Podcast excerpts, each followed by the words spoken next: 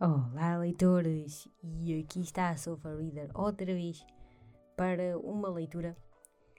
E desta vez vamos ver o Torto Arado. Eu fiz um pequeno Reels um, a dar algumas, alguns lives sobre a minha opinião. Um, eu gostei bastante deste livro e um, eu tinha ouvido alguns uh, podcasts brasileiros a falar sobre este livro, não é? E uh, tinham lá um spoiler volta e meia e depois comecei a compreender que realmente é difícil a pessoa falar sobre este livro e não dar um, um spoiler e não é assim daqueles livros que a pessoa quer fazer aquele um, aquele gush, né? como, se, como costumam dizer os americanos aquele né, um, ferver do livro, assim, aquela coisa de uh, ia pá, quer falar com, com, alguém sobre este livro é, hum, é muito por aí Daí que eu entendo que é que as pessoas tenham feito mesmo um, episódios com spoilers e tudo mais, mas o meu é sem spoilers, vocês já sabem. Um, então, eu gostei bastante, um, gostei bastante do livro. Ele fala de, de muitos assuntos importantes. Um, acontece algo no livro que marca o livro inteiro, que marca a história, e acontece logo no início, e é um acontecimento que eu senti e eu senti um arrepio das mãos à cabeça. Muito sinceramente, foi assim um arrepio das mãos à cabeça que eu senti na hora. Isto porque um, é um acontecimento que marca o livro inteiro e vamos andar. Um, marca uma personagem também. É algo que marca uma personagem e é essa a personagem que vai falar vai ter a voz uh, narrativa do livro. É ela que vai contar a história da, da família dela, é ela que vai contar a história uh, da cidade dela, o que, é que, o que é que se está ali a passar, o que é que, o que é que se passou, o que é que não se passou, não é? O que é que devia ter acontecido também. Um, e é ela que vai falar, é essa personagem que fica marcada por esse acontecimento, que vai um, ser a narradora da história. Ela é que nos vai contar uh, coisas que aconteceram da família dela, mesmo da avó também, que é uma personagem muito presente neste livro. E, um, e é muito interessante como as coisas um, se desenrolam, como a história se desenrola em si própria, porque no início, não é? Ele tem uma. Um, o Itamar ele tem uma. tem uma escrita Uh, pronto, que não é aquela escrita, pronto, vou dizer fluida, mas eu não tenho o raio da palavra para dizer, não é aquela escrita leve e fluida, é uma escrita um, é uma escrita poética, mas muito muito dura. Talvez, não sei, ele é mais teórico, ele estudou também geografia e estudou também estudos africanos, então talvez, não sei, esteja ele mais um, virado, não é para a não ficção assim, então a escrita não é tão literária. É também poética e é lindíssima, mas é diferente, é mais dura um, é mais direta. Eu gosto, eu gostei, eu gostei bastante. Uh, e não fui só eu, acho que. Pronto, isto é aqui uma, uma avaliação no Goodreads de 4.63, que é assim a avaliação de superar os livros do ano do Goodreads, que é assim qualquer coisinha. E uh, eu gostei bastante, gostei mesmo, mesmo muito da escrita dele. Uh, se vocês estão a pensar que isto vai ser assim a leiturazinha leve para levar e balear ao pé da piscina ou para, para um momento leve, para. Como é que, como é que dizia também? Ah, uh, para aliviar o palato das leituras? Não. Uh, não é assim, porque é um livro mais pequenino e às vezes podemos cair nesse erro, como eu também estava a cair. Mas não é, não é esse livro, não é uma leitura leve. É uma leitura carregada, é uma leitura hum, carregada de sofrimento porque hum, este livro acaba por carregar o sofrimento como o seu tema inicial e ele acaba por fazer do sofrimento uma linguagem. E, hum, e essa linguagem uh, ela é carregada de histórias familiares uh, e ela é carregada de personagens uh, cheias de personalidade, cheias de vida e que acabam por ser contadas através hum, desta personagem que lhe acontece alguma coisa. Eu não vos queria dizer o que é que é essa alguma coisa que é para não vos estragar o prazer da história. Eh, eu espero que vos dê também um arrepio imenso da, das mãos até à cabeça quando vocês lerem este livro. Um, para não falar desde mais, um, o livro também vai. tem tem alguma carga violenta, volta e meia, não é assim uma coisa extrema, mas volta e meia tem alguma coisa.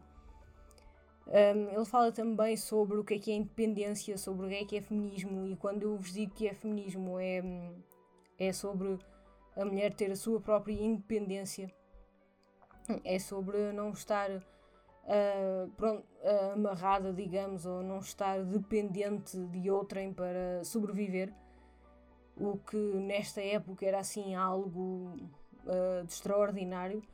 E já agora nós estamos a falar de uma época de mais ou menos início do século XX. Isto porque o Itamar não, não deixa não deixa revelado assim de, de, cara qual é que é a data onde se passa estes acontecimentos, mas uh, pelo que ele fala e pelas indicações da, da personagem e tudo isso, parece que é mais ou menos no início do século XX na uh, Bahia.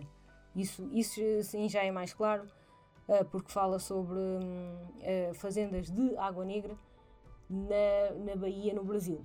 Aí sim, e depois a época começa, começamos a ver que é o início do século XX, porque um, o Brasil deixou um, a escravatura em 1888 e um, houve um, algum período de adaptação. Isto digamos, este período de adaptação para que nós possamos, nós uh, branquelos ignorantes, possamos entender um bocado. Uh, foi algo do tipo: um, foi dada independência, sim, foi dada independência um, às pessoas negras. Um, no entanto, essas pessoas negras não tinham para onde ir, essas pessoas de descendência africana não tinham para onde ir, eles não tinham uh, terra, a terra onde eles trabalhavam não era deles e continuava a ser o mesmo, ou seja, no papel eles não eram escravos, mas de certa maneira eles eram escravos porque eles estavam dependentes do dono da terra. E o problema era esse. Uh, porque não lhes foi dada uma terra. Assim, por exemplo, o, os brancos, quando chegaram lá em 1500, né, quando chegaram lá os portugueses e chegaram outros, também outras nacionalidades depois dos portugueses, mesmo quando foram quando deixaram de ser um, eh, uma colónia de, de Portugal, digamos, um, depois uh, foram também para lá outros países e os brancos, não é? Os europeus chegaram lá e tomaram posse de terras que não eram deles, tomaram posse dessas terras um, e trouxeram então um, não é, pessoas um, negros, a maioria deles, uh, escravos, para trabalhar essa terra. No entanto, esses escravos eles não tinham direito a nada e depois dessa libertação da escravatura eles passaram a ser a mesma coisa, só que no papel era diferente. No papel dizia que ele era independente, mas ele não tinha direito a nada, ele não tinha direito a possuir nada, ou seja, acabou por ser a mesma coisa, porque o branco chega lá e toma posse da terra, e então hum, há terras que pertencem a brancos, no entanto, há outra pessoa só pela cor da sua pele, acabou por não ser dado esse direito. Ou seja, a pessoa sim és livre, só que tu tens que depender de mim, mim branco, digamos, para estar um, para teres o teu sustento. Isto digamos que se calhar também seria lógica de hoje em dia, não é? Claro. Mas um, naquela época era diferente. Então a pessoa se não se a pessoa não tivesse o seu pedaço de terra para cultivar e para trabalhar, não poderia prosperar em nada, ou seja, eles acabavam por ser escravos de toda a maneira. Uh, e então era essa, é, é toda essa uh, revolta que acaba por popular uh, o Brasil. Eu estava a dizer isto não como um termos de spoiler, mas eu acho que acho que mesmo acho que mesmo alguns de nós, estando a ler o livro e não tendo um contexto histórico de como é que as coisas aconteceram, porque Uh, a nós não nos aconteceu isso, como aconteceu na América, por exemplo. Uh, nós nunca nos aconteceu que uh, nós estivéssemos na nossa terra, em Portugal, digamos, na nossa sociedade, pessoas escravizadas a trabalhar para nós em Portugal.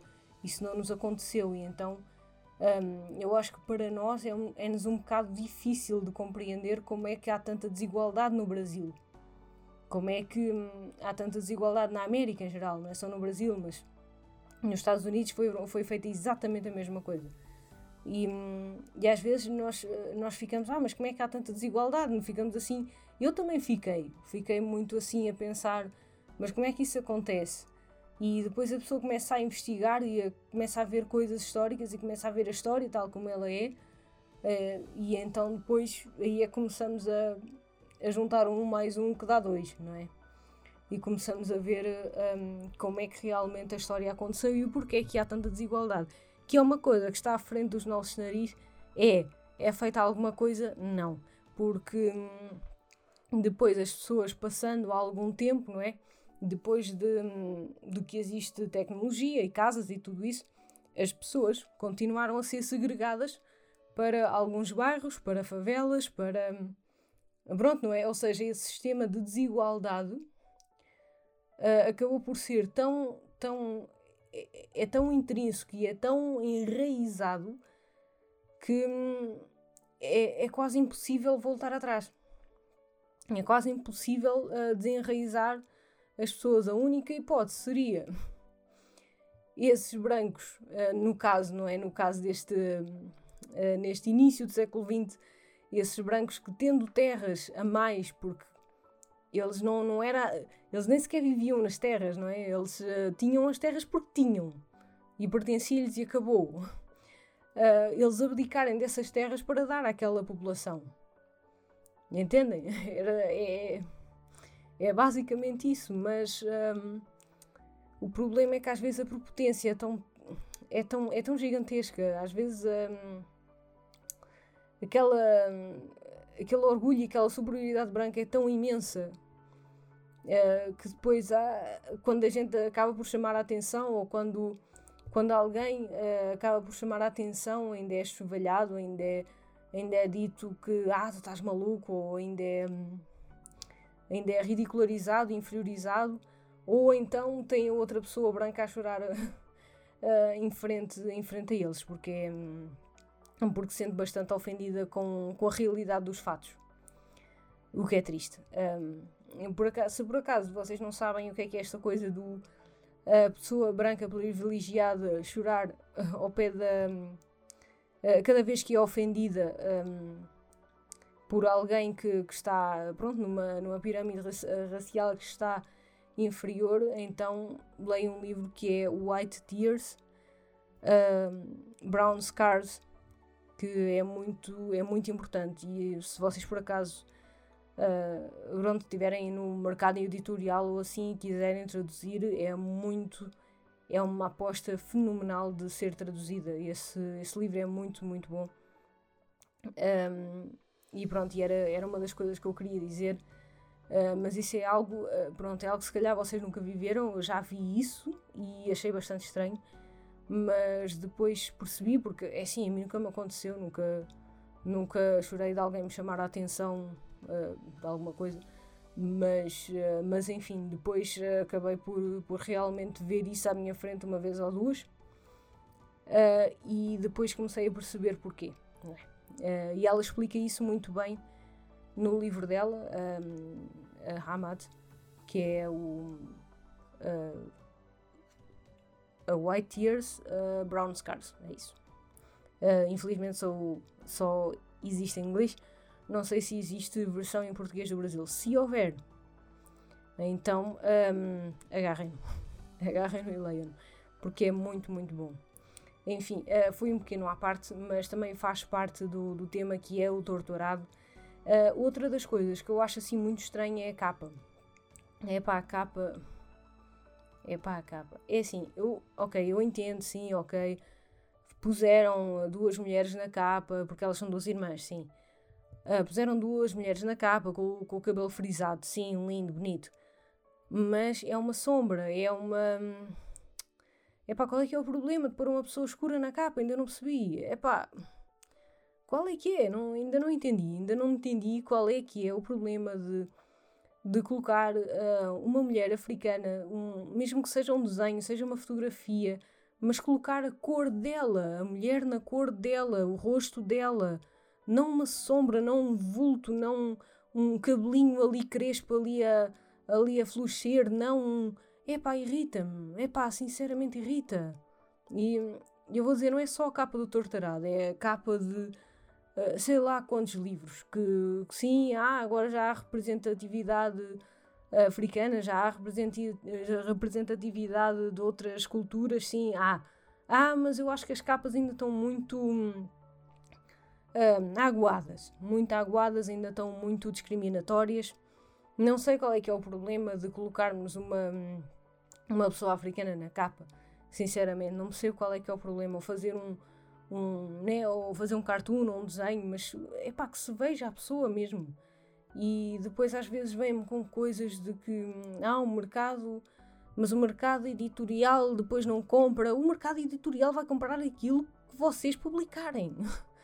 E isto é um livro que se podia ter aproveitado para fazer alguma coisa diferente na capa. É um prémio Leia, um prémio Leia de 2018. Este foi publicado em 2019 aqui. Uh, ganhou o prémio Leia uh, connosco em Portugal e podia ser aproveitado para fazer uma capa muito melhor e uma coisa com muito mais representatividade e não foi-se logo pelo seguro, foi-se logo pelo. Ai, não vamos pôr uma pessoa escura na capa. Epá. Ai, sério, irrita-me. Epá, irrita-me estas coisas. Desculpem lá, mas irrita. Irrita e acho absolutamente hum, ridículo ainda. Ainda não. Ainda haver tanta discriminação. Hum, uh, discriminação romantizada, que é o que isto é. Que é, que é o que é quando, quando não se fazem as coisas como devia ser sinceramente. E às vezes as pessoas não notam isso, andam aí uh, ceguetas pelo mundo porque não lhes atinge a elas, mas uh, se um dia lhes atingisse, talvez, uh, talvez entenderiam um bocadito, não é? E pronto, vou, vou deixar de rambular por aqui. Uh, espero que vocês tenham gostado do episódio. Um, espero que vocês leiam o livro, eu achei fenomenal e eu recomendo este livro a toda a gente. É, pronto, vou fazer parte daquela equipa do vou pregoar o tortarado daqui até à China. Pronto, vais, vou ser eu, vou ser mais uma dessas. Porque há um grupo de gente que faz isso, que apregou o tortarado daqui até à China. Pronto, né? daqui até não sei aonde, ao mundo inteiro. E eu vou fazer a mesma coisa. Vou pregoar o tortarado até que que se seja traduzido. Porque devia ser. Enfim, um, eu espero que vocês tenham gostado deste episódio. Eu gostei bastante. Um, e pronto, não é? Uh, espero que vocês reflitam também nas coisas que, que foram ditas também. Uh, e como eu já disse, eu não sou ativista, eu sou só uma pessoa normal que acho interessante um, ehm, que toda a gente tenha igualdade, incluindo eu e todas as outras pessoas, que haja mais igualdade neste mundo. Um, ehm, mas pronto. Era só isso. Então, olhem, até à próxima e espero que vocês tenham gostado deste episódio e tchauzinho!